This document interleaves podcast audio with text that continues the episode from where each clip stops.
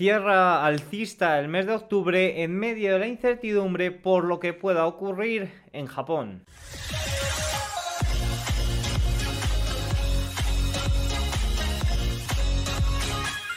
Muy buenas a todos y bienvenidos un día más al canal. Hoy es martes 31 de octubre de 2023 y en este momento son las 21.33 hora española, 16.33 horario ET. Ya saben que esta semana los vídeos serán al cierre de Wall Street ya que debido al cambio horario que se produjo durante este último fin de semana en España y eh, que no se producirá hasta el próximo día 5 en Estados Unidos. Por tanto, trabajamos un poco pues, con este pequeño desfase horario de una hora.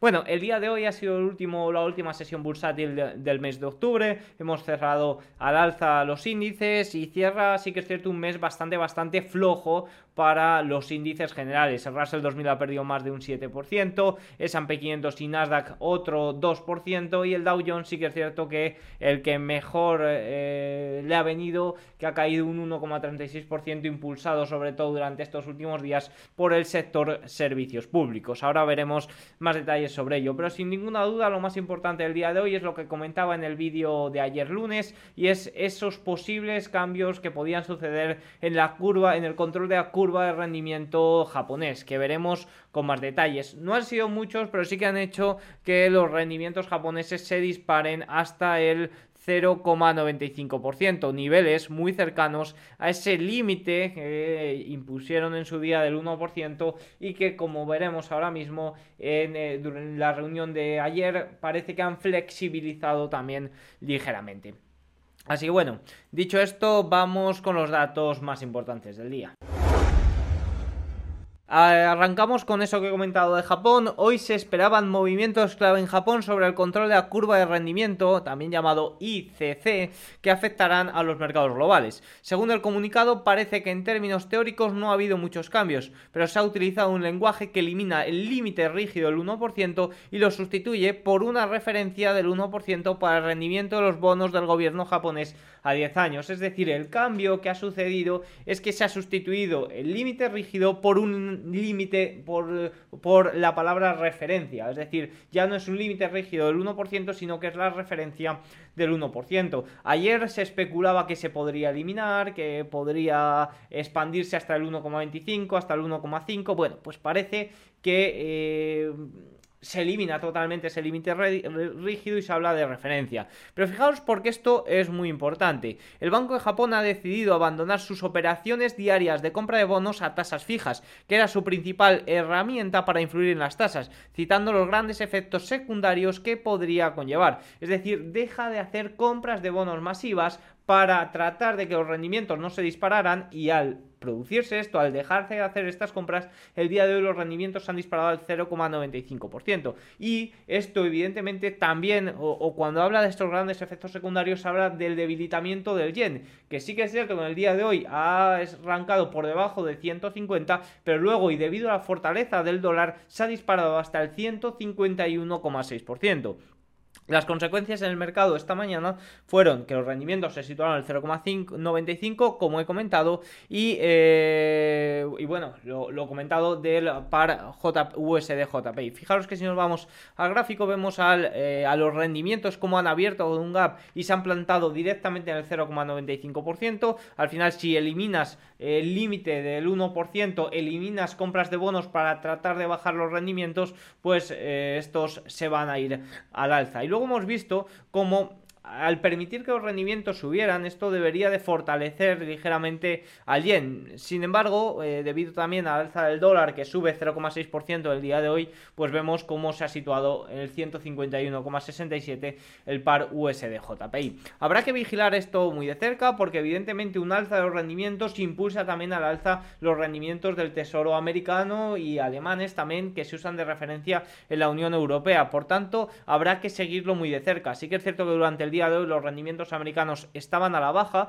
pero a última hora se han ido de nuevo al alza y se han situado por encima del 4,91%. Habrá que poner mucho ojo a esto, porque como digo, es un efecto más que tensa al alza los rendimientos y que afecta eh, mucho también a los mercados de renta variable global. Recordemos que también eh, lo que afecta mucho a los rendimientos es esas emisiones de bonos masivos, masivas y que eh, ya no solo Japón, sino China o Arabia Saudí no les está interesando, incluso están vendiendo sus tenencias de bonos del Tesoro americano. Dicho esto, también hemos tenido durante la sesión de durante el día de hoy datos muy importantes en China que no han sido muy buenos. Fijaros, los PMI de China han fallado entre, eh, frente a las estimaciones eh, de octubre. El PMI manufacturero fue de un 49,5 por debajo de ese nivel del 50%, por debajo de ese nivel que separa expansión de contracción. Y lo peor de todo es que se esperaba una expansión pequeñita, pero se esperaba una expansión del 50,2%. Y el PMI no manufacturero, es decir, los servicios, muestra un dato de 50,6 frente al 51,8 que se esperaba, también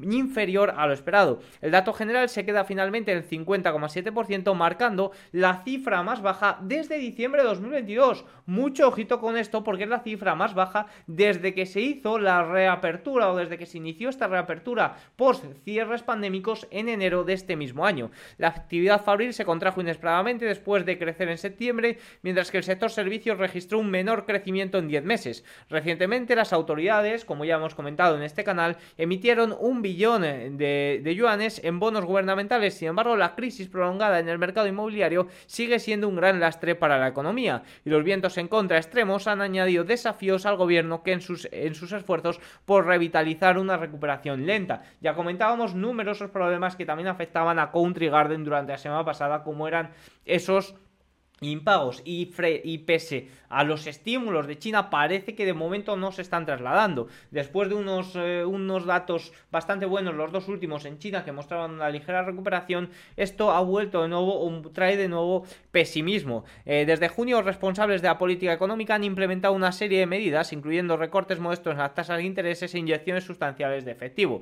Las cifras de hoy resaltan la incertidumbre sobre la recuperación económica del país y la necesidad de un mayor apoyo por parte de Pekín. Parece que los estímulos no son suficientes, por lo menos por ahora. La verdad que los datos son bastante em, débiles. Veremos mañana que tenemos también los datos PMI y Kaizen. Estos son los oficiales y los Kaizen son como eh, distintos eh, y suelen mostrar alguna diferencia. Más puntos importantes del día de hoy. Hemos conocido datos de Producto Interior Bruto y de inflación de la eurozona. Fijaos, el PIB de la eurozona cae a terreno negativo en la primera revisión del tercer trimestre. Muestra un dato de menos 0,1%. Entre las, primeras, entre las principales economías de la eurozona, el PIB se contrajo en Alemania, menos 0,1%, se estancó en Italia, 0%, y creció modestamente en Francia, 0,1%, y España, 0,3%. El Banco Central Europeo espera que la economía de la zona euro crezca solo un 0,7% en 2023, ya que las condiciones de financiamiento más ajustadas y los altos precios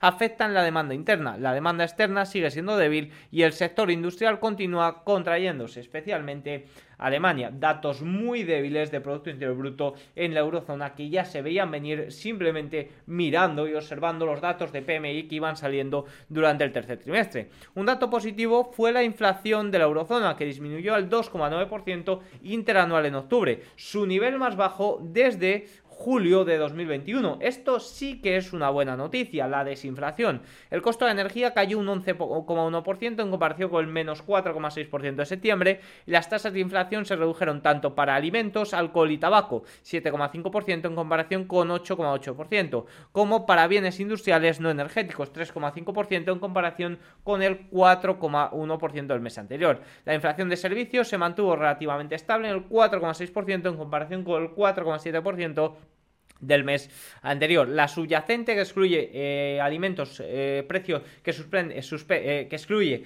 los precios volátiles de alimentos no elaborados y energía también se enfrió al 4,2%, marcando su punto más bajo desde julio del año 2022. La verdad es que son bastantes datos positivos los que hemos conocido de inflación en la eurozona. Sin embargo, seguimos teniendo datos bastante más elevados de ese objetivo del 2%. Y si se suma a un crecimiento económico de menos 0,1%, tenemos algo muy claro y es esta inflación. Y es que ya llevamos en esta inflación desde que la inflación superó el 2% que fue a mediados del año 2021. Fijaos que desde mediados de 2021 no ha habido un crecimiento en la eurozona superior al 1%. Por tanto, la situación en la eurozona es muy, es muy delicada a nivel económico, pero sí que es cierto que ese, ese desacelerón económico puede venir bien para bajar la inflación. Veremos si no se pasan de rosca y nos vamos a deflación como tenemos en Países Bajos. Eh, dicho esto, un último dato también que hemos conocido eh, de, Estados Unidos. Sí que es cierto que mañana es cuando arrancan los datos importantes en Estados Unidos, pero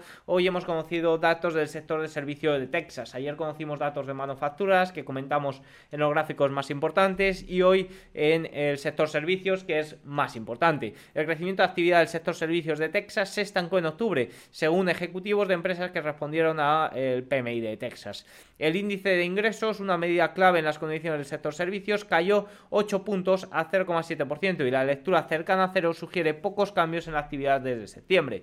Las, las percepciones sobre las condiciones empresariales en general continuaron empeorando en octubre, a medida que el pesimismo aumentó notablemente. El índice de actividad empresarial general cayó de menos 8,6% a menos 18,2%, su nivel más bajo desde diciembre del año pasado, mientras que el índice de perspectiva empresariales cayó a menos 12,8%, su nivel más bajo en 16 meses. El índice de incertidumbre sobre las perspectivas saltó de 14,8 a 23. Veremos a ver porque son datos débiles y mañana arrancan datos de ISM eh, manufacturero y arrancan también datos de o sea, y el viernes tenemos datos de ISM de servicios. Esos serán los datos más importantes en Estados Unidos que saltaron al alza durante el último mes, sobre todo los, servicios, y veremos a ver si esta desaceleración en Texas se expande a estos eh, a nivel general. Dicho esto, vamos con los gráficos más importantes del día.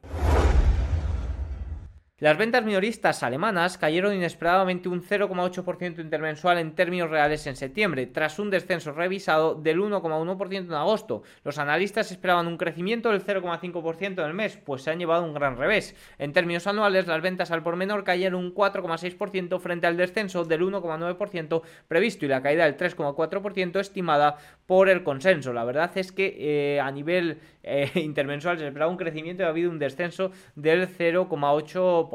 Datos muy débiles los que estamos viendo del consumidor en Alemania y datos muy débiles también los que vimos en, el, en los datos de Producto Interior Bruto del tercer trimestre de Alemania también en la sesión de ayer. Por tanto, debilidad del consumidor alemán que evidentemente se traslada o es una representación de la debilidad del consumo europeo.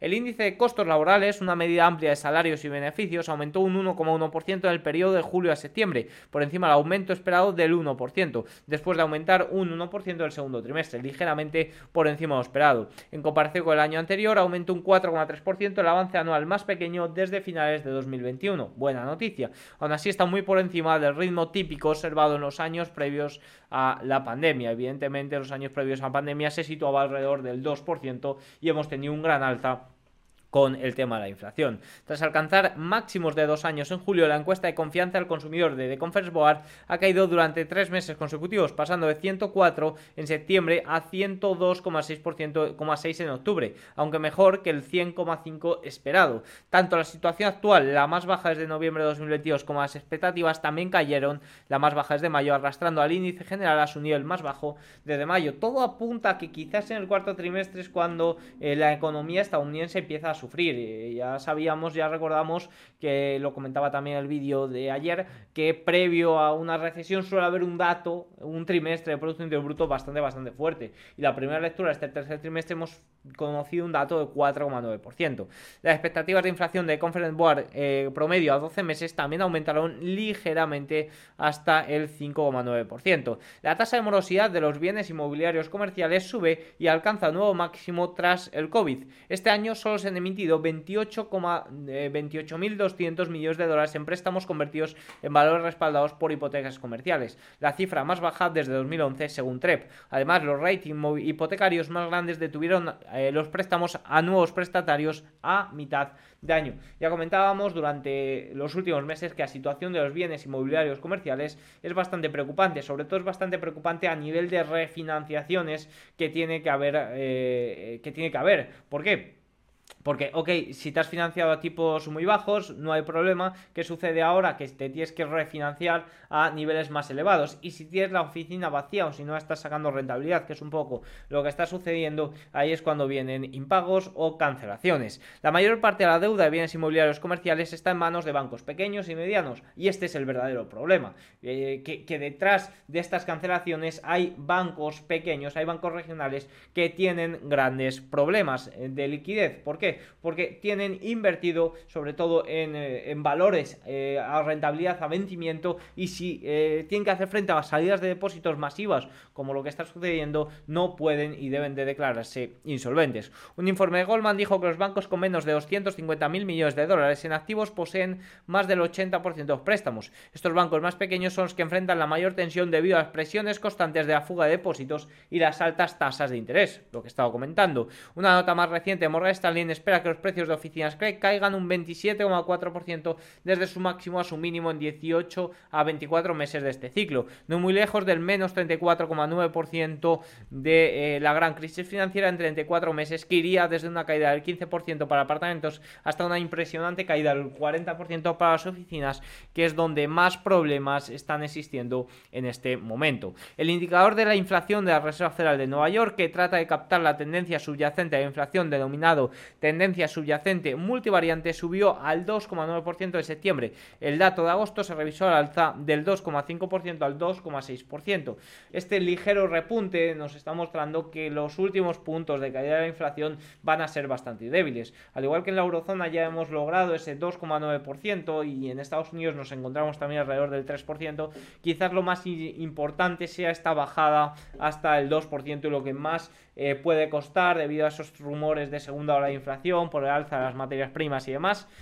Pero bueno, con la presión del charter en en Estados Unidos y con la debilidad del consumo que estamos viendo en la eurozona, espero que se pueda lograr e incluso temería que no se pasaran de rosca acá y vayamos camino a una deflación. Eh, más gráficos relacionados con los mercados, S&P 500 ponderado por capitalización frente a igual ponderado durante este año. Aquí tenemos en amarillo el igual ponderado y en azul el ponderado por eh, capital, o sea, el equiponderado. Vemos como sobre todo la gran diferencia vino a partir de la crisis bancaria regional de marzo, sobre todo con ese pánico que recuerdo, si, no se si la Fed no hubiera abierto esa ventanilla de servicio de financiación de emergencia para los bancos regionales, creo que estaríamos hablando de una situación muy distinta en la economía estadounidense. Pero sobre todo en ese momento salió mucho dinero de valores de riesgo y se fue a valores seguros. ¿Y cuáles son los valores seguros? Porque mucha gente eh, cree que el grow en general son valores eh, de riesgo. Pero no, si entramos, si, si metemos dentro del grow a compañías como Google, a compañías como Tesla, a los siete magníficos, por así decirlo,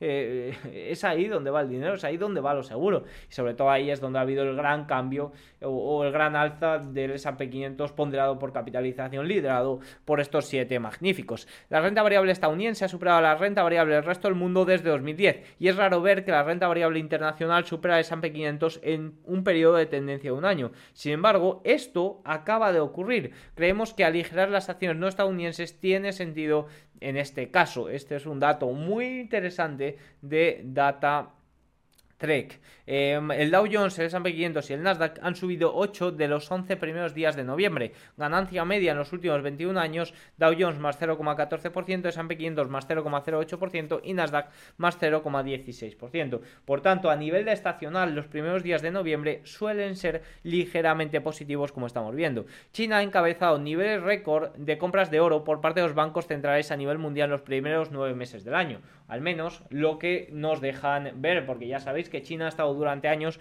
que no informaba de las compras de oro. Los bancos centrales compraron 800 toneladas en los primeros nueve meses del año, un aumento interanual del 14% según el informe del Consejo Mundial del Oro. Más cosillas, si nos vamos a los flujos de Bank of America, vemos como la semana pasada los clientes fueron vendedores netos de acciones estadounidenses por primera vez desde julio. Las ventas estuvieron lideradas por clientes institucionales, mientras que los minoristas y fondos de cobertura, hedge funds, fueron compradores durante sexta y quinta semana consecutiva.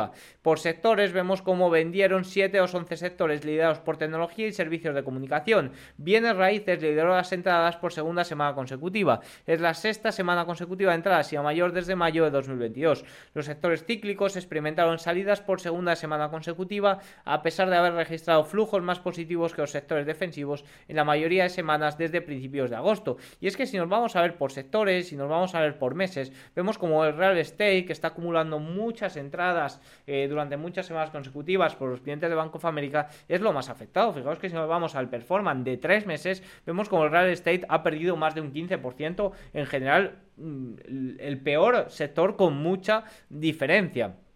Continuamos, bueno, ya no hay más de Bank of America, vamos con el cierre de sesión.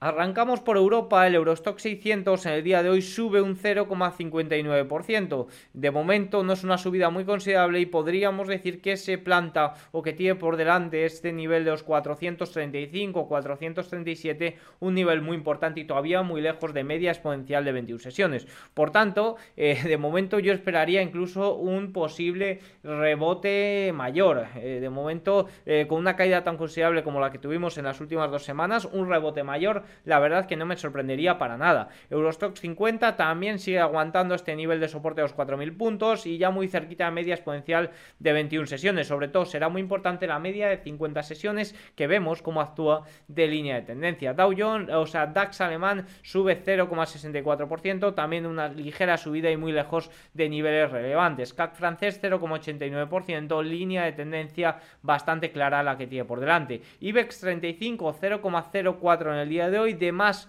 a menos y la media exponencial de 21 sesiones que amenaza con ser importante línea de tendencia bajista. Mucho cuidadito. La primera zona importante sería esa rotura. La rotura también del nivel de los 9085, 9100 también será importante. Eh, Reino Unido menos 0,9% del día de hoy. Italia 1,6% al alza, ligeramente por encima de media de 200 en el día de hoy. Suiza 0,2% y Holanda, Países Bajos, perdón, 0,6% al alza, media exponencial de 21 sesiones por delante. Si nos vamos a los bonos alemanes, han cerrado de menos a más en el día de hoy, pese al alza de los rendimientos de Japón, la verdad que los rendimientos tanto alemanes como americanos han empezado a la baja durante la sesión de hoy. Sí que es cierto que finalmente han acabado al alza. Fijaos que el rendimiento de los bonos alemanes 2,82% y estoy viendo aquí por el pinganillo el rendimiento del bono estadounidense que supera el 4,93%.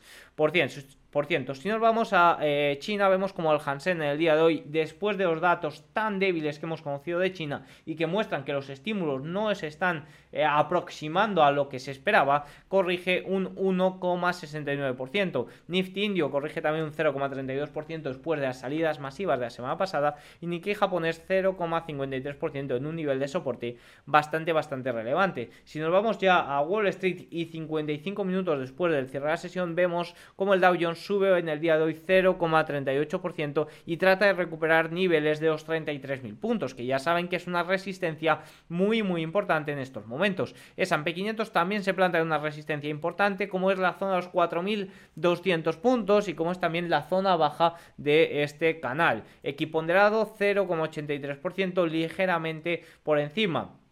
Es el Nasdaq 0,52% del día de hoy, rebota en la parte baja del canal, pero tiene el importante nivel de los 14.600 por delante. Russell 2000 en el día de hoy ha subido algo más que el S&P 500, sube un 0,91%. Y si nos vamos a ver por capitalización bursátil, vemos como en el día de hoy eh, las small caps han subido más que las típicas mega caps. Pero bueno, en general ha sido un día positivo para todos. Fijaos que si nos vamos a una semana, todas negativos, un mes, todas negativas y tres meses, todas negativas. Las mega caps, tanto a un mes como a tres meses, de las que mejor se han comportado frente a las pequeñas compañías que han sido muy, muy eh, afectadas. Dicho esto, continuamos con eh, a dar un repaso a esos rendimientos de los bonos americanos. Fijaos como en el día de hoy han estado buena parte de la sesión por debajo. Fijaos que hasta las 13 horas españolas no, no han empezado a arrancar al alza y sobre todo las últimas horas de sesión es cuando realmente se han impulsado. Y eso que de primeras los bonos japoneses, estaba, el rendimiento de los bonos japoneses estaba tensionando con ese gap eh, después de los comentarios, después de que se sustituyera ese límite flexible, ese límite rígido por referencia al 1%, se situó por encima del 0,95%. El VIX ligeramente a la baja en el día de hoy por, por encima del 18%. El West Texas también corrige un 1,4% y eh, amenaza con perder el importante nivel de los 81 dólares, que de momento se mantiene Ahí, ahí. El oro eh, al contado en el día de hoy corrige un 0,65% frente al dólar 0,62% también, porque se ha fortalecido sobre todo subiendo un 0,58%, también sube frente al dólar un 0,38%. De momento parece que está haciendo una consolidación por encima de ese nivel importante los 105 y me temo que el dólar puede seguir al alza, sobre todo si sigue esta gran tensión en los bonos del Tesoro americano. Ya coincido con muchos analistas de que los bonos pueden ser un buen rally, pero mientras tanto parece que el dólar eh, seguirá, seguirá fuerte. Y ya saben que los bonos del Tesoro pueden ser un, buen rally, pero la tensión eh, en los rendimientos, la tensión al alza de los rendimientos con esto que está sucediendo en Japón se incrementa y también sobre todo con esas emisiones de bonos masivo, masivas que cada mes irán a más y que durante 2024 se incrementarán eh, de una forma considerable frente al año 2023. Fijaos que el TLT de nuevo vuelve a niveles bajos, de nuevo vuelve a los 83 dólares y ya saben que sobre todo el nivel importante que yo estoy vigilando es la rotura de la media exponencial de 21 sesiones. A partir de ahí ya podríamos hablar de una ligera fortaleza, incluso ir a visitar la eh, zona de los 50 eh, si, si empieza a romper las resistencias, pequeñas resistencias y demás. Pero de momento por debajo de esta media exponencial de 21 sesiones hay poco que hacer. Si nos vamos a ver a los market leader, vemos como Apple en el día de hoy sube un 0,28%,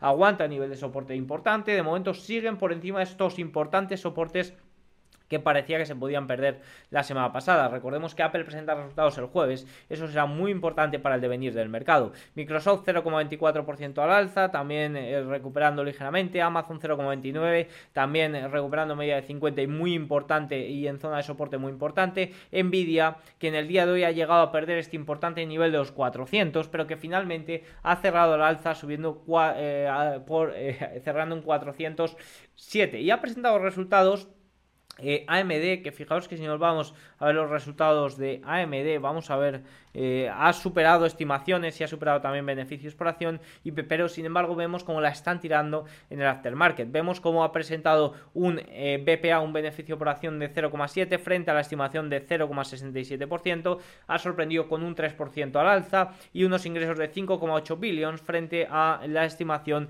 de 5,69. Por tanto, ha sorprendido con un 1,7 77% al alza, pero no ha sido suficiente y vemos cómo la están tirando en aftermarket. Eso también está afectando ligeramente a Nvidia, que también está cayendo ligeramente en aftermarket, pero que ha tenido una recuperación bastante considerable. Google en el día de hoy prácticamente plana, Meta prácticamente plana también, 0,46% a la baja, y Tesla después de la caída, de la sorprendente caída de ayer de casi un 5%, recupera un 1,79%. Por último, si nos vamos a ver lo que va a suceder mañana. Arrancamos ya con datos importantes. Fijaros que para mañana tenemos en China los PMI Caixin a primera hora y luego en la eurozona, o sea, y luego en Estados Unidos conoceremos datos de ISM manufacturero, ofertas de empleo, YOLS, decisión de tipos, sobre todo las palabras de Powell de mañana a las 8 de la tarde serán muy relevantes. En la eurozona también conoceremos datos de PMI, eurozona y Reino Unido. Para mañana resultados presentarán PayPal, Roku, eh, Qualcomm también de semiconductores en el after, Airbnb, Etsy, Meli, también eh, cualquier comentario sobre comportamiento del consumidor puede ser relevante de estas compañías del sector minorista. Así que nada, dicho esto, tienen eh, todos los datos, espero que les haya gustado el vídeo, si es así, hacedmelo saber con un like, un comentario y nos vemos mañana. Chao.